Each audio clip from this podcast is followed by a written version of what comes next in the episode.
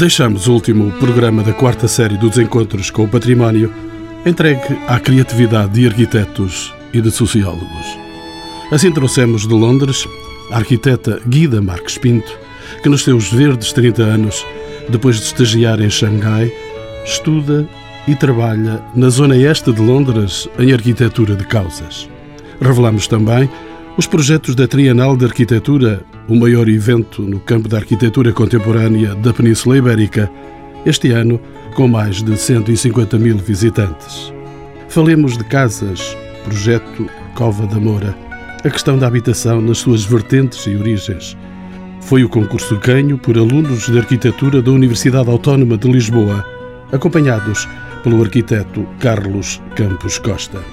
São também nossos convidados os sociólogos Teresa Costa Pinto, investigadora, doutorada no ISCTE, e Carlos Relha, a trabalhar na Associação do Moinho da Juventude, na Cova da Moura, em Lisboa.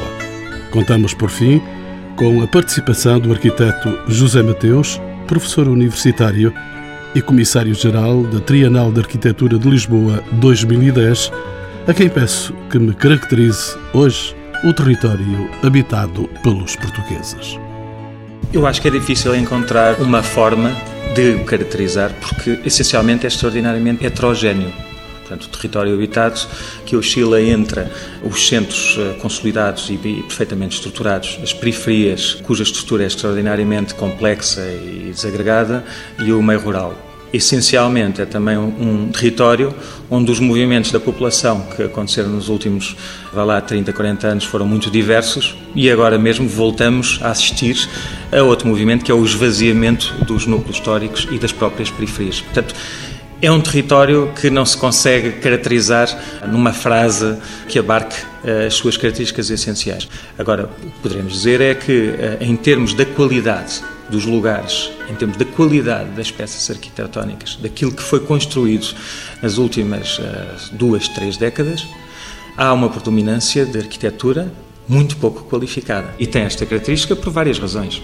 Uma delas é porque houve falta de uh, ferramentas, de planos uh, de ordenamento de território, de, os PDMs, uh, etc., que pudessem conferir regras à ocupação do território, isso por um lado.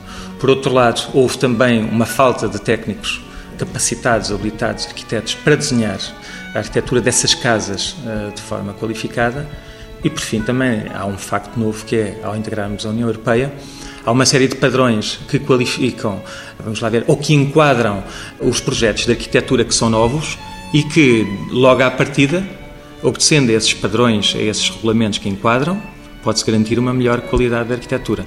Arquiteto José Mateus, eh, mas eh, estamos perante um território que reflete diferentes identidades. Vamos lá ver, se pensarmos no próprio, eh, ou falando de território, no que é a arquitetura popular em Portugal aquela que chegou até nós, até ao fim do século, que chegou a nós no fim do século XX. A arquitetura popular do norte de, de, Portugal é extraordinariamente diversa daquela que é praticada no centro ou no sul. Ou seja, Portugal sendo um país extraordinário, é um país pequeno, é contudo extraordinariamente diverso porque os recursos e a resposta que as populações nas diversas zonas geográficas do país foram encontrando para construir a casa e os lugares foi bastante diversa. Portanto, logo aí à partida, eh, e falando estritamente do que é a arquitetura popular, já as diferenças são bastante grandes. E, portanto, na arquitetura erudita, numa arquitetura mais qualificada, as respostas também acabam por acompanhar essa diferença, por, por razões diversas. Esse território que estamos a falar reflete alguma exclusão social e a pergunta é para a socióloga Teresa Costa Pinto. Reflete inevitavelmente processos de exclusão social a partir do momento que o solo não tem todo o mesmo valor, não é? E porque muitas vezes as políticas do solo podem orientá-lo em, função de uma coisa ou da outra, mas os processos de segregação social em meio, sobretudo urbano, são evidentes e foram tratados desde a escola de Chicago no início do século XX nos Estados Unidos. E isto porque do lado do espaço ou do território, o território não tem os mesmos recursos, as mesmas qualidades, as mesmas amenidades e do lado dos sujeitos que ocupam esses territórios também não têm os mesmos recursos. E, portanto, há aquilo que a ecologia humana descreve muito bem, processos de ocupação do território, consoante os recursos do território consoante os recursos do sujeito. E esses processos são inevitáveis, são quase naturais, segundo a ecologia humana, como é que eles se podem, de alguma maneira, controlar e regular? Através de políticas de intervenção no território, nomeadamente regulação dos usos do solo, tão mais fácil isto é de implementar quanto os organismos públicos, o poder público detém precisamente o poder sobre, sobre esses solos. E permaneço nesta questão perguntando ao arquiteto Pedro Campos Costa como é que se foram formando esses espaços para serem habitados? Eu acho que a origem deles é muito simples, ou seja, eles, eh, os as pessoas vão se apropriando do território. Aliás, uma das coisas que eu acho que é muito interessante, e há pouco perguntava isso, é, eu acho que o território é uma coisa viva. Né?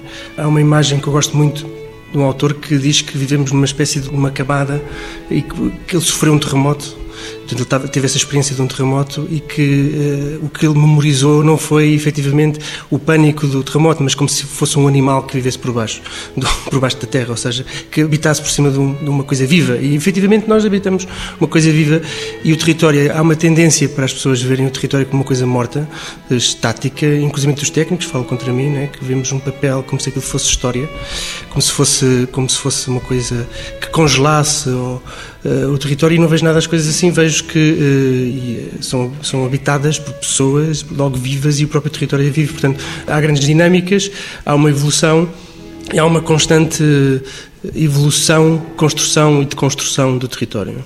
E essa sua posição, permite-me perguntar ao arquiteto José Mateus, esses espaços refletem e traduzem o que não se deve fazer ao nível do planeamento urbano? Como é que se chegou a este ponto? Estamos perante uma questão polémica, Sr. Arquiteto. Vamos lá ver, isto quase pode parecer uma contradição. Algumas das cidades mais extraordinárias da Europa são cidades em que uma boa parte do tecido urbano foi sendo sedimentado de uma maneira quase uh, espontânea. E, portanto, as, os núcleos medievais das cidades históricas, na Europa, que são hoje em dia procuradíssimos, nomeadamente por razões de turismo, mas que têm uma atmosfera, têm uma, uma, uma vivência e têm, uma, têm um, um conjunto de qualidades extraordinariamente interessante. Mas se estivermos a falar, nomeadamente, daquele território que foi ocupado e desenvolvido bruscamente durante poucas décadas, por exemplo, em Portugal, entre os anos 60 e, sobretudo, os anos 80, eh, percebemos que não houve, eh, não houve, dada a rapidez do processo e do movimento da população do interior para a periferia das cidades, a capacidade de gerar lugares. Porque uma coisa eh, é desenhar arquitetura e construir pertences bairros, construir edificado, construir uh, sítios onde as pessoas uh, vivem.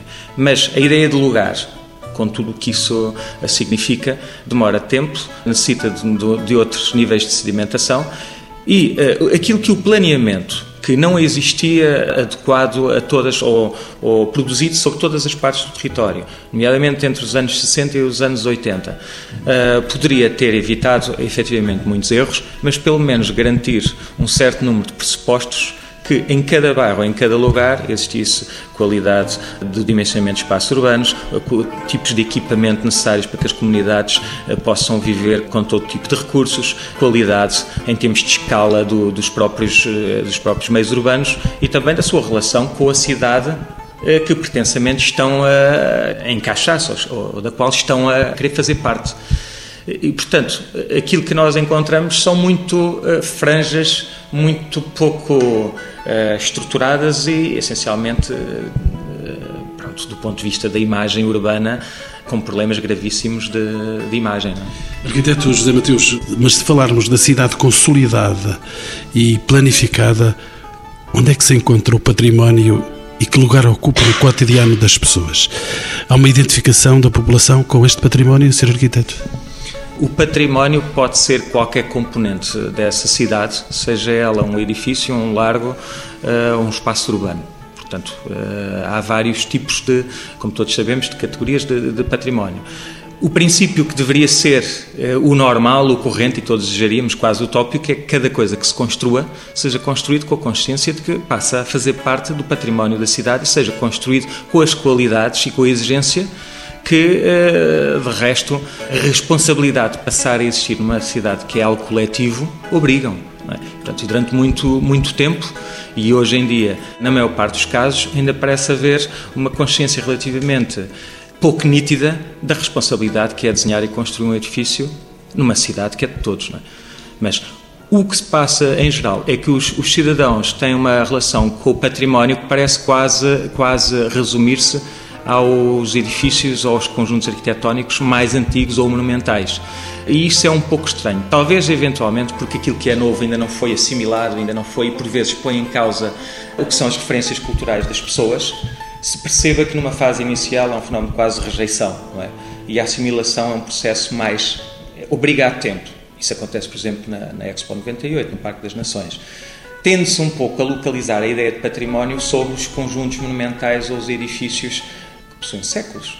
E por vezes esse tempo até, até quase que qualifica exemplos de arquitetura bastante medíocres de outras épocas, quase que valida, só por uma questão de, lá ver, de idade, que confere um certo status. E professora Teresa Costa Pinto, e os grafites que estão espalhados pela cidade espelham o que em concreto? É uma contestação social ao sistema? Não necessariamente. Pode ser, podem ser questões de afirmação de identidades, eh, identidades locais e sociais particulares, e não propriamente contestação. Mas já agora, eh, pegando no que tinha acabado de, de se dizer em relação à concepção de património, porventura terei uma concepção bastante alargada de património, mas eh, estou-me a referir também ao património não só material, o edificado, mas também o construído. Aquilo que o espaço construído e o espaço vivido e a forma como as pessoas na sua vivência e na sua relação com o espaço conseguem conferir património ou construir eh, património. E deste ponto de vista, um espaço às vezes desqualificado, construído a cidade informal, espontânea, clandestina, os bairros de lata, os bairros desqualificados, os designados bairros críticos, podem ser pés a desqualificação que a todos nós nos choca e os problemas e as vulnerabilidades sociais que também nos chocam, podem ser espaços de vida, de enraizamento e de identidade e de afirmação da sua identidade. Na tal cidade consolidada de que falamos há momentos, também há bairros onde há exclusão social, está-me a falar disso, aí sente-se a exclusão social. Qualquer espaço, como dizia há pouco, pode ser um espaço de vivências, de, exclusões de, de, vários, de vários tipos. E o que nós temos assistido nas metrópoles contemporâneas é cada vez mais à convivência de espaços múltiplos, eh, eh, multifacetados, em que há enclaves, de facto, os condomínios fechados que proliferam no centro das cidades, mas convivem ao lado, de facto, com espaços guetizados, espaços segregados, que vêm muito por diferentes ocupações do espaço, nomeadamente as vagas migratórias que normalmente tiram estes imigrantes para locais mais desqualificados, ou nos centros das cidades, ou nas periferias também mais degradadas das cidades, faz com que hoje as cidades contemporâneas sejam este mosaico de coexistências, não estou a dizer de convivências, mas estou a dizer de coexistências de realidades sociais muito diversas. E, portanto, mesmo um espaço central, eh, um bairro histórico eh, pressionado pelos processos de gentrificação, de renovação urbana, pode conviver no seu interior realidades múltiplas e realidades de exclusão social. Não só os antigos habitantes, que são normalmente uma população idosa, fracos recursos económicos, de pouco capital social, como a esses se juntam depois vagas de imigração que ocupam esses espaços, mas no mesmo prédio, e há situações que todos nós no nosso cotidiano podemos constatar isso, é capaz de viver o grande executivo da Microsoft, ou é capaz de viver, sei lá, o intelectual, e no resto do chão vive alguém que sempre viveu em Alfama e, portanto, tem uma relação muito própria com aquele espaço. Eh, eu acho que é um pouco também da riqueza da cidade contemporânea, é esta multicomposição social, cultural, étnica, este mosaico que faz da cidade de facto qualquer coisa viva em permanente transformação, pese os processos de exclusão social, que obviamente são notáveis na cidade. Arquiteta Guida Marques Pinto, bem-vinda de Londres aos encontros com o património. Como é que a arquitetura pode ajudar a melhorar as condições de vida das pessoas? Primeiro, se, se a arquitetura for desenhada de modo a que para quem ela vai viver se identifique, ajuda no sentido em que essa pessoa não tem que pensar no espaço que habita, a pessoa só habita o espaço. E isso significa que pode dar valor a tudo o resto que precisa para melhorar a sua vida.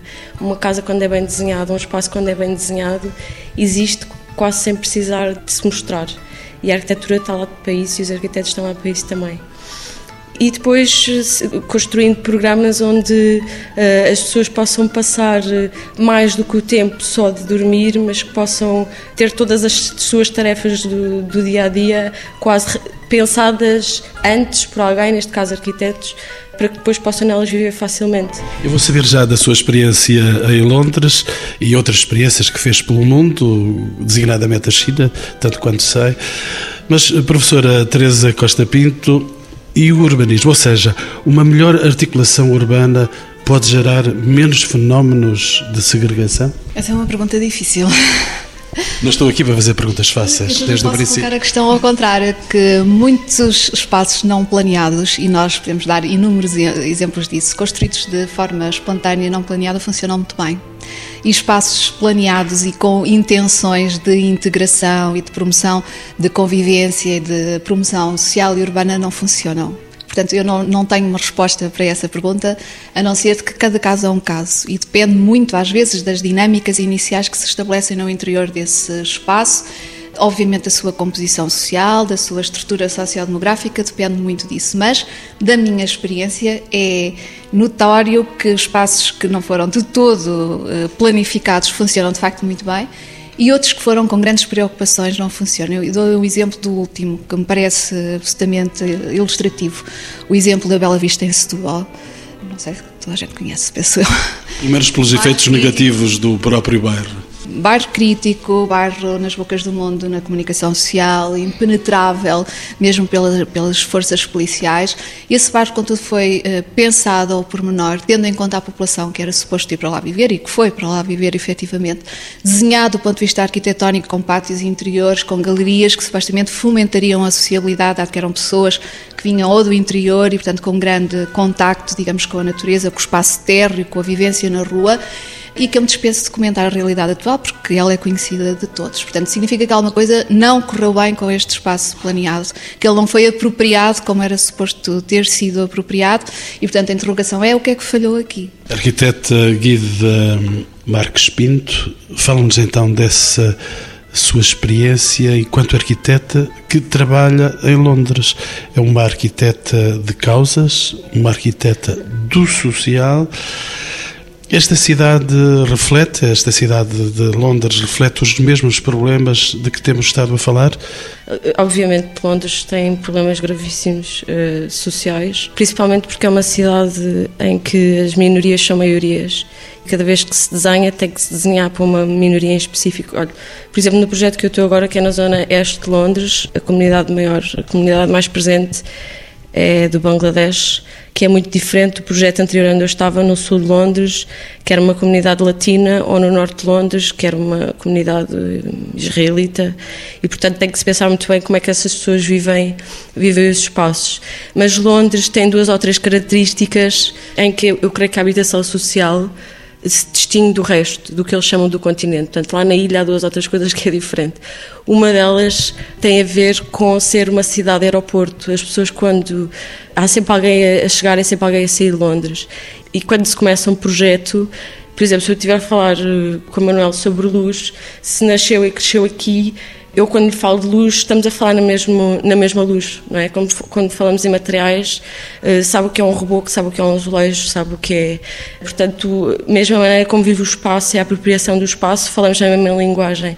Em Londres é preciso ter muito cuidado quando se está a falar com o cliente final, que em habitação social não é, portanto, a pessoa que vai usar o espaço não é a mesma pessoa que está a pagar o projeto, isto também muda um bocadinho uh, o sistema mas eu, eu, tenho que perceber muito bem como é que era como é que era a sua experiência no Bangladesh, como é que vivia antes, porque se eu tiver a desenhar uma, uma casa para outra comunidade qualquer, de certeza que não vai viver como eu imagino. E nós, arquitetos, temos quase um, um papel de ator de teatro, temos de sair da nossa, do meu dia a dia de ter nascido e crescido em Lisboa e perceber como é que outra pessoa vive a realidade urbana, como é que vive os espaços.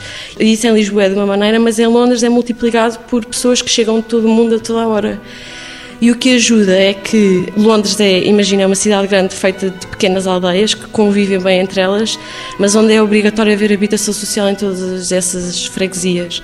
E mesmo em desenvolvimentos privados, em projetos privados, é obrigatório haver um número X. Por exemplo, onde eu vivo, em Islington, acima de 21 fogos, o 22 é a habitação social e tem que estar incorporado dentro de, uma, dentro de um projeto privado.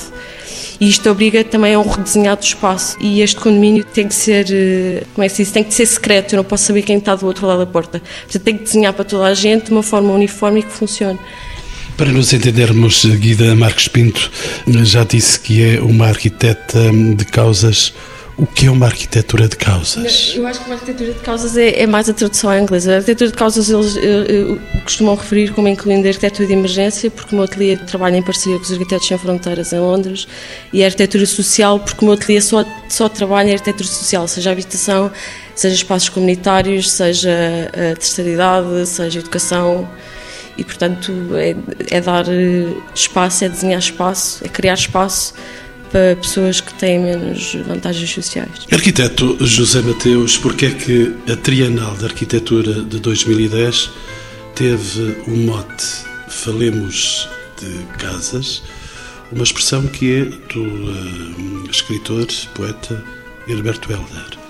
Arquiteto José Mateus. Eu acho que não é preciso ser-se arquiteto para entender que a ideia de casa ou o projeto de uma casa, de uma habitação, de uma família, de uma pessoa, é forçosamente um tema eh, central e, e fundacional de, de, uma ideia de arquitetura. Portanto, a casa, a habitação, aquele espaço sobre o qual as pessoas constroem uma ideia de um sentimento de pertença e eventualmente nostalgia, é um tema central da concepção da arquitetura. Isto por um lado. Por outro lado, pela própria concepção da Trienal, a Trienal é pensada para ser um evento aberto a um público genérico, não a arquitetos. Aliás, o nosso público preferencial são os não arquitetos.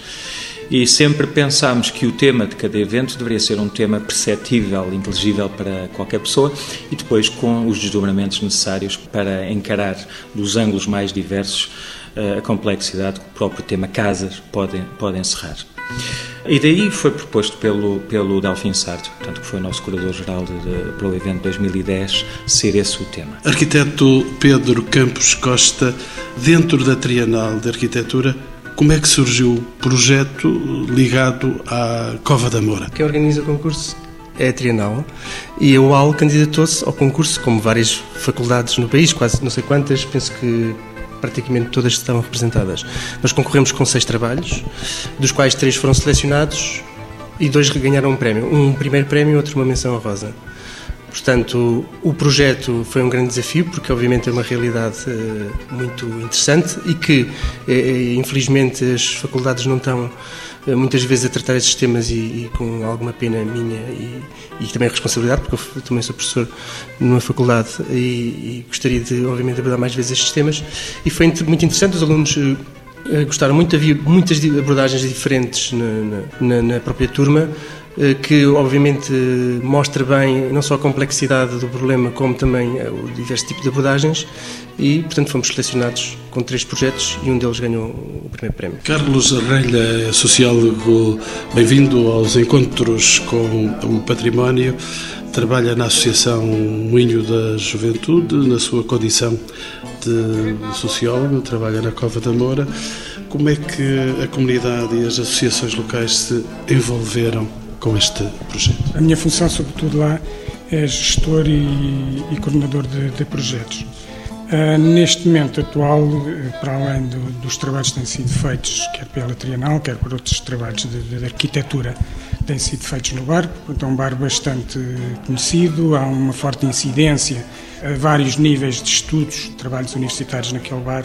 Neste momento temos a iniciativa Bares Críticos, que para além de, de abranger um outro, outros campos na área social, também na área da, da arquitetura, do, da, da qualificação do bar. O sentido aqui tem a ver com uma resolução do Conselho de Ministros, em que essa resolução, sobretudo o espírito, é a participação dos, do, dos próprios, das próprias pessoas neste processo, embora aqui ainda haja um, um, uma falta grande na área da, da, da, participação das próprias pessoas no processo, nós sentimos que era o caso de estarmos aqui a falar, de estarmos a ver que há, de certa maneira, uma, uma separação um pouco entre, entre as pessoas e a arquitetura. Eu gostava de dar um exemplo daquilo que foi falado aqui, porque para pensarmos melhor naquilo que deve de ser o trabalho em conjunto com a população, que as ruas, a Cova da Moura, todas as ruas foram pensadas, o nome das ruas foram pensadas de acordo com as pessoas que lá vivem. Ou seja, nós temos uma rua de Santo Antão, porque é que é a rua de Santo Antão? Porque naquela rua a maior parte das pessoas são de Santo Antão. Ou seja, as casas são Cabo Verde. da ilha de Santo Antão, Cabo Verde. que as casas são fabricadas pelos próprios, ou seja, só, sobretudo estes sentimentos de, de posse do próprio, porque normalmente o que acontece é que o sentimento de alguém que vem e que faz e que, e que, de certa maneira que dirige e que deve ser assim feito desta forma, e de certa maneira é um sentimento que o próprio não vai ter. Ou seja, o sentimento de posse, e acho que todo este trabalho com, com a parte da arquitetura e, e de outras formas, ao nível que é social e económico, deve ser sempre feito em conjunto com a população. Neste caso, a Associação Moinho da Juventude tem muito a parte com, com valores, com princípios bastante importantes, que tudo o que mesmo quando a própria a Trienal se envolveu, nós, através da nossa participação, sempre demonstramos que valorizar o empowerment, valorizar aquilo que as pessoas pretendem e muito dos trabalhos, os trabalhos que foram valorizados, muitos dos trabalhos têm, têm a ver com esta relação do que é que, da ligação das pessoas com a própria, com a própria construção habitacional. Doutor Carlos Relha, mas deixe-me perguntar-lhe se esta comunidade sente-se excluída da grande cidade consolidada Há códigos e comportamentos diferenciados. Falamos concretamente da experiência que tem no Moinho da Juventude, na Cova da Moura. Nós podemos ver isso em várias vertentes. Uma delas é que temos ali, sobretudo, uma comunidade, eh, eh, uma grande percentagem de população cabo-verdiana, maior parte das pessoas vindas dos PALOP, outra parte vindas, eh, embora portugueses, na altura dos chamados retornados, que por si só já trazem uma cultura e isso implica logo um fechamento perante outras culturas. Centraliza-se dentro de um bar, ou seja, dentro do bar há inclusão. Em todos eles as pessoas incluem-se, não estão excluídas. Excluem-se perante fora do bar. Agora, esta fase de inclusão, exclusão, esta relação de integração, tanto terá que ser dos próprios do bar, e é um dos papéis que a Associação tem vindo a fomentar, e bastante, sobretudo ao nível da divulgação cultural. Temos o Batuque Fincapé já em vários países da Europa, em Portugal, e neste momento está um grupo do Cola São João em Itália, que tem a ver com os festejos santos populares que são feitos em Cabo Verde, e sobretudo a parte também de fora ser integrada, porque normalmente o que se diz é que temos que agarrar no bar e metê-lo cá fora. E nunca dizemos temos que agarrar nas pessoas e metê-las lá dentro. Deixe-me ainda perguntar-lhe que mecanismos internos existem, eh, nomeadamente associações, não só esta de que falamos, para a integração desta população? Há consciência social disso mesmo? Eh, sim, existe essa consciência social da integração. Há várias metodologias, sobretudo ao nível da arquitetura, ao nível das questões sociais. Agora, nós estamos a tratar de pessoas, estamos a tratar não, não de uma comunidade, estamos a tratar de pessoas, de indivíduos, cada um com os seus problemas. Dentro do próprio bar existem pessoas, que um pouco se falou aqui, que são aculturadas, outras que assimilam, outras que se excluem perante a própria comunidade, como depois fora da comunidade, ou seja, um conjunto de processos que eu não diria. É, é um trabalho que, que deve de ser contínuo, nunca, porque por vezes nós também temos a ideia de que é os projetos que resolvem as coisas. Não são os projetos que resolvem as coisas, são as associações que estão lá continuamente. Os projetos é uma forma de, de financiar uma parcela de um, de um processo que se desenvolve ao longo de uma vida. E isto reflete-se em gerações, não se reflete no momento. Nós queremos projetos de 3, 4 anos e que as coisas estejam resolvidas e que olhemos para aquilo e está tudo bonito. Arquiteto Pedro Campos Costa, mesmo assim, deixe-me perguntar-lhe o que é que propunha para o bairro e para que este projeto fosse vencedor. Portanto, nós tivemos uma abordagem muito distinta, ou seja, o que nós fizemos com a turma foi primeiro perceber a realidade que estamos eh, envolvidos Houve uma visita de estudo organizada, inclusive pelo Moinho da Juventude, em que nós fomos, e depois os alunos foram com várias, muita frequência, inclusivamente lá várias vezes, para perceber onde é que estávamos a construir. Ou seja, não estávamos, não estávamos efetivamente a fazer um trabalho num, num bairro, numa, numa realidade que nós conhecíamos. Portanto, era uma realidade diferente, portanto, tínhamos de ter esse contacto, não só direto com as pessoas, como com as próprias, com, a, com as próprias questões. O interessante disto foi que surgiram seis propostas muito diversificadas, com abordagens muito distintas, e isso eu acho que é muito interessante também para se perceber um pouco que eh, os projetos não só são forma, ou seja, as ideias e esta ligação, um pouco que se falava há bocado com as pessoas, faz muito exatamente por aí. E se calhar talvez o, o papel do arquiteto, e há pouco falou-se aqui desta visão um bocadinho heroica, que eu acho que vem um bocadinho do, dos anos 60, 70, que o arquiteto era, digamos, o, o grande herói que poderia resolver o planeta, inclusive ligado à política, ligado a uma quantidade de coisas, e eu não acredito muito nisso, acredito muito mais que o, no costureiro, né, no, no, no menu à la carte, em que cada, cada problema deverá ter provavelmente uma, uma resposta, ou inclusive uma pergunta, porque respostas são muito difíceis de fazer. E acho que os arquitetos têm que fazer mais perguntas do que respostas. E uh, não faço uma pergunta a um arquiteto, mas à socióloga Teresa Costa Pinto. Senhora professora, de que modo é que se podem integrar as populações nestes processos de requalificação dos espaços?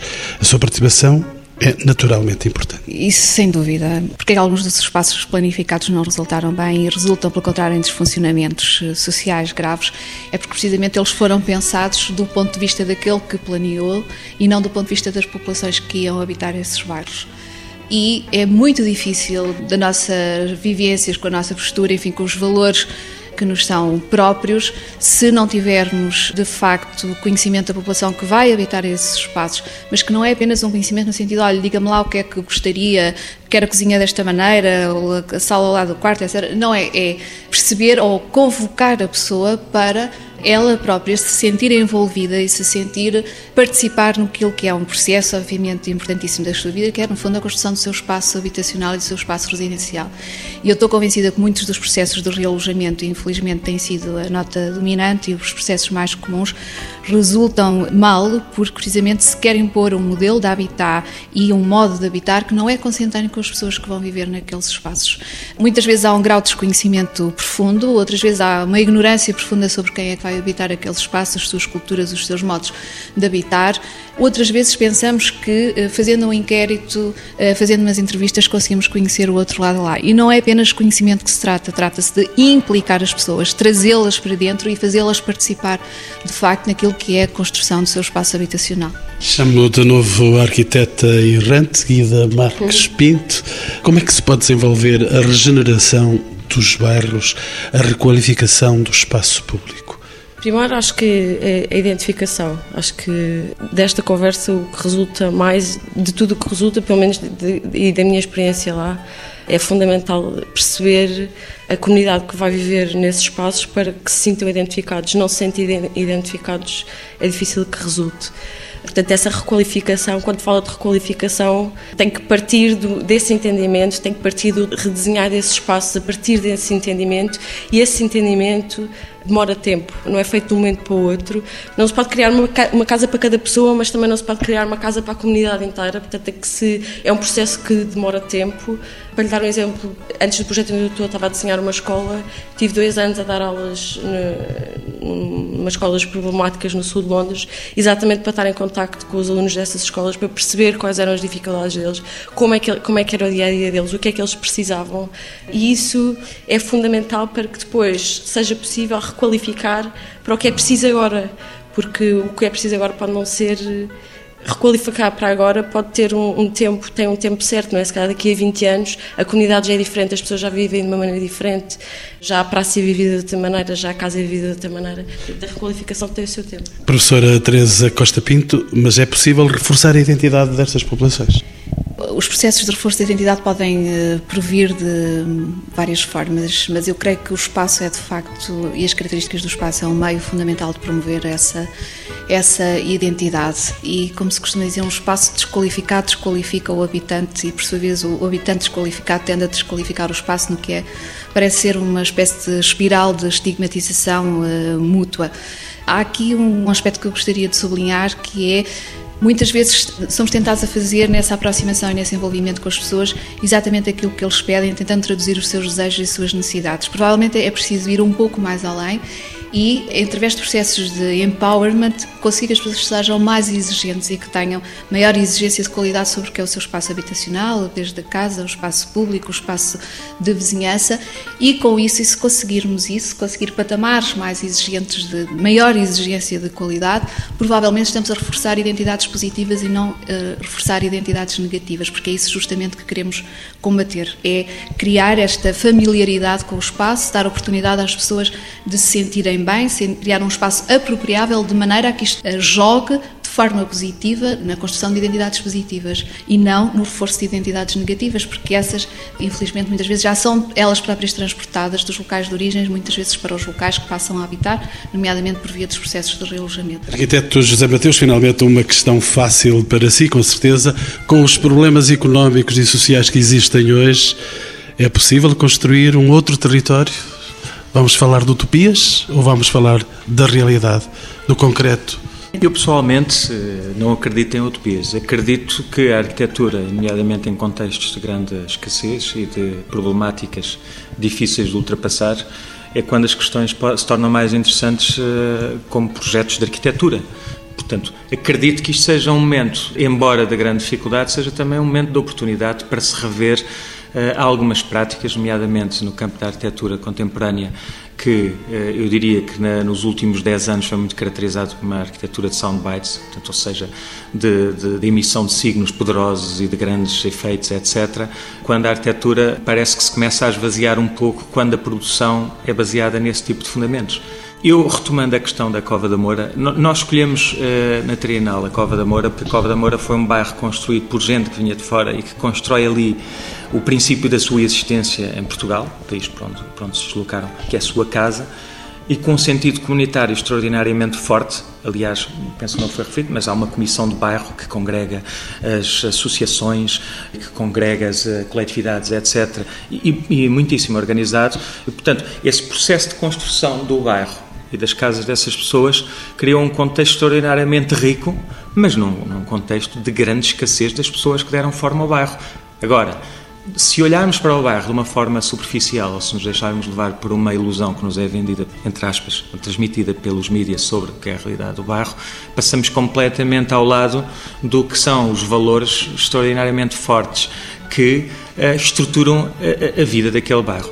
E de resto, o repto que nós lançámos às universidades uh, neste concurso era que os estudantes com, de resto, o auxílio do nosso, da parceria que tínhamos com, com a Comissão do Barro, deveriam trabalhar sobre aquela realidade e reconhecendo aquela realidade, propondo digamos, intervenções mais cirúrgicas e mais cuidadosas e não sobrepondo outros paradigmas de tal rasa que eh, pusessem em causa eh, os valores extraordinariamente interessantes que existem naquele bairro. E só para reforçar um pouco a ideia que o Zé Matheus estava a falar, eu penso que a crise é uma ótima oportunidade para reforçar os territórios. Eu acho que Portugal tem aqui uma, uma oportunidade, digamos, histórica para fazer uma, uma sedimentação daquilo que é o território português. Eu fiz um, um livro que se chama Duas Linhas com um arquiteto, que é o arquiteto Nuno Loiro, e fizemos, digamos, dois percursos, um na costa, outro no interior, e que tinha como objetivo mais ou menos fazer um scan do território. Era um, um projeto, meio, um híbrido entre o lúdico e o científico, e neste contacto com as populações que nós tivemos e com várias pessoas da, da área do território, aquilo que me parece muito interessante, e eu acho que essa é a mensagem mais importante neste, nesta altura, é as pessoas terem uma consciência da escala, ou seja, quando fez a pergunta realidade ou utopia, realidade. E para fecharmos esta nossa conversa, eu tenho uma questão para colocar aos dois sociólogos da mesa. Carlos Reilha, queria perguntar-lhe: e o que fazer agora? Que desafios vêm aí? Agora, relativamente ao bar do, Alto da Cova da Mora, neste momento está a ser elaborado um plano pormenor e acho que não está a ser feito desta forma, mas uh, um apelo de que, uh, sobretudo, as pessoas que estão no bar, a maior parte das pessoas que estão no bar são pessoas que trabalham na construção civil, são pessoas que constroem, fazem prédios. Acho que se deveria potencializar essas pessoas, ou seja, fazer as pessoas participarem no planeamento, ou seja, no plano pormenor, as pessoas que lá estão, fazer as pessoas participarem na construção, ou seja, se é um bar crítico, se é um bar pobre, nós iríamos arranjar empregabilidade para as pessoas que estão lá, quer ao nível de planeamento, quer ao nível da construção. Nós alimentamos, estamos longe disto porque estamos a, com uma empresa e que esta empresa tem outras empresas e tudo é fora, ou seja, o dinheiro vai para fora, não vai para dentro para o bar. Vamos construir, se calhar, se não tivermos em atenção as ideias, os quereres da população, vamos fazer outras coisas que não é para a população, é para um conjunto de entidades que, de certa maneira, vai beneficiar ao nível quer do lucro, quer de outros, de outros, de outros objetivos, que não os objetivos da população. Acho que para haver uma participação das pessoas no bairro, sobretudo elas têm que ter uma participação ativa, quer no planeamento, quer na construção da, das casas. Professora Teresa Costa Pinto, a palavra da socióloga. Eu concordo em absoluto que os contextos de crise são normalmente contextos de, de oportunidade e são sobretudo contextos de oportunidade porque nos fazem parar e nos fazem refletir. E eu acho que muitas das experiências mal sucedidas, mesmo no campo não apenas do urbanismo, mas também advêm provavelmente de um contexto de aparente abundância em que não há uma preocupação de gestão e de racionalização dos recursos e de descoberta dos recursos. E, portanto, acho que foi também um contexto em que uh, as pessoas tiveram a sensação que tudo lhes foi oferecido e que houve muito pouca proatividade no sentido de se conseguirem as coisas. E acho que é o momento de todos refletirmos e ver, por um lado, onde é que estão essas potencialidades, como dizia o Carlos Ralha, que vêm das próprias pessoas que vivem nos locais, que é que elas nos podem oferecer, de que maneira nós podemos aproveitar, porque também é uma maneira de reforçar as identidades uh, positivas nos locais, e, por outro lado, o dinheiro que é investido, ser, ou este, parece-me ser, um momento propício para uh, um contexto de maior racionalização dos recursos e de maior aproveitamento dos recursos. E talvez do encontro entre estas duas coisas se possa, de facto, fomentar espaços de vida mais coerentes, mais consentâneos com o que, são as, que é a realidade atual, multicultural, multissocial, se quisermos, a metrópole dos indivíduos, como diz o Alain Bourdin para descrever esta, as metrópoles atuais, e portanto cada um tem o seu projeto de vida, tem as suas ambições pessoais, mas é preciso de facto enquadrar isto numa lógica de recursos coletivos e de recursos públicos e perceber como é que isto se adequa. E o repto final de uma jovem arquiteta errante por terras de Sua Majestade Guida Marques Pinto. Tenho dificuldade em pensar só aqui em Portugal, porque acho que hoje em dia não se vive só em Portugal, estando a viver em Portugal. Mas o mundo é muito maior do O mundo é Portugal. muito maior, exatamente. Isto é, é relativamente periférico, mas nós estamos, se quisermos, no meio do mundo. E acho que, como foi dito aqui, é um momento de oportunidade Acho que é possível juntar o que é necessário fazer com o que já existe e com as capacidades que já existem. Gostei mesmo de falar, ouvir falar o Carlos Reia sobre a comunidade da Cova de Amor e saber que têm eles próprios capacidades para intervir no próprio bairro. Acho que isso seria uma oportunidade a, a aproveitar. Eu gostava de ver um projeto feito assim, eh, porque os projetos onde eu estive envolvida há sempre técnicos a trabalhar para o bem de alguém e eh, a participação da comunidade, como a socióloga também estava a dizer, a participação da comunidade comunidade é fundamental para que tudo funcione bem. Portanto, é preciso juntar todos os, eh, todos os atores e pô-los a trabalhar numa equipa, mas especialmente pôr a comunidade a trabalhar para si própria.